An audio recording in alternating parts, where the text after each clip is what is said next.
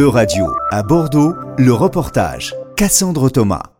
Hallo und herzlich willkommen zur Preisverleihung des Preises für die deutsch-französische Freundschaft, der Preis Johanna Schopenhauer, heute am 22. Januar 2024. Bonjour et bienvenue à la remise des prix de l'amitié franco-allemande. Le prix Johanna Schopenhauer de l'année 2024 m'annonce Edith Minkenberg, professeure d'allemand dans le Médoc et lauréate du prix. Stéphanie Zeitler, la consul générale d'Allemagne à Bordeaux, introduit la séance. Nous sommes le 22 janvier, euh, la journée franco-allemande qui est célébrée aujourd'hui un peu partout en Allemagne et en France. En souvenir, comme vous le savez tous, de la signature du traité des délaissés il y a maintenant 61 ans. Un peu moins sous le feu de projecteurs et très injuste, je pense, est l'anniversaire du traité d'Aix-la-Chapelle conclu il y a seulement 5 ans aujourd'hui. Lancé par la Maison de l'Europe pour la première fois cette année en 2024 et en partenariat notamment avec le Consulat général d'Allemagne, ce prix fait honneur à la mère du célèbre philosophe,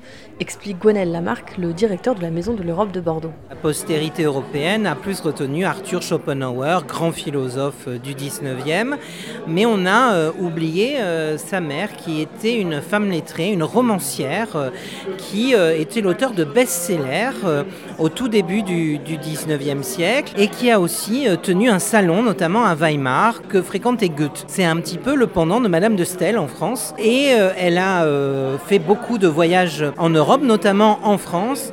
Et elle s'est arrêtée longuement à Bordeaux en 1804. Le prix a pour but de récompenser les acteurs et actrices locaux du franco-allemand. À un moment où le franco-allemand en Nouvelle-Aquitaine est fragilisé par la fermeture du Goethe Institute.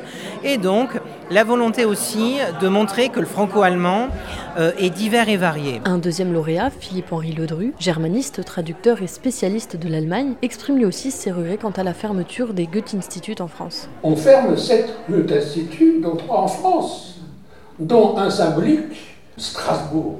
Strasbourg, il y a un symbole. Alors nos politiques qui aiment les symboles, je crois que là, il y a quand même une petite erreur de casting. Le franco-allemand, c'est comme la démocratie, ça s'entretient. Il euh, n'y a rien d'acquis. Finalement, un prix est adressé au réseau français et allemand des Fab Labs pour leur collaboration sur un projet de recyclage de panneaux photovoltaïques. Alexandre Dicata, responsable du Fab Lab de CapScience.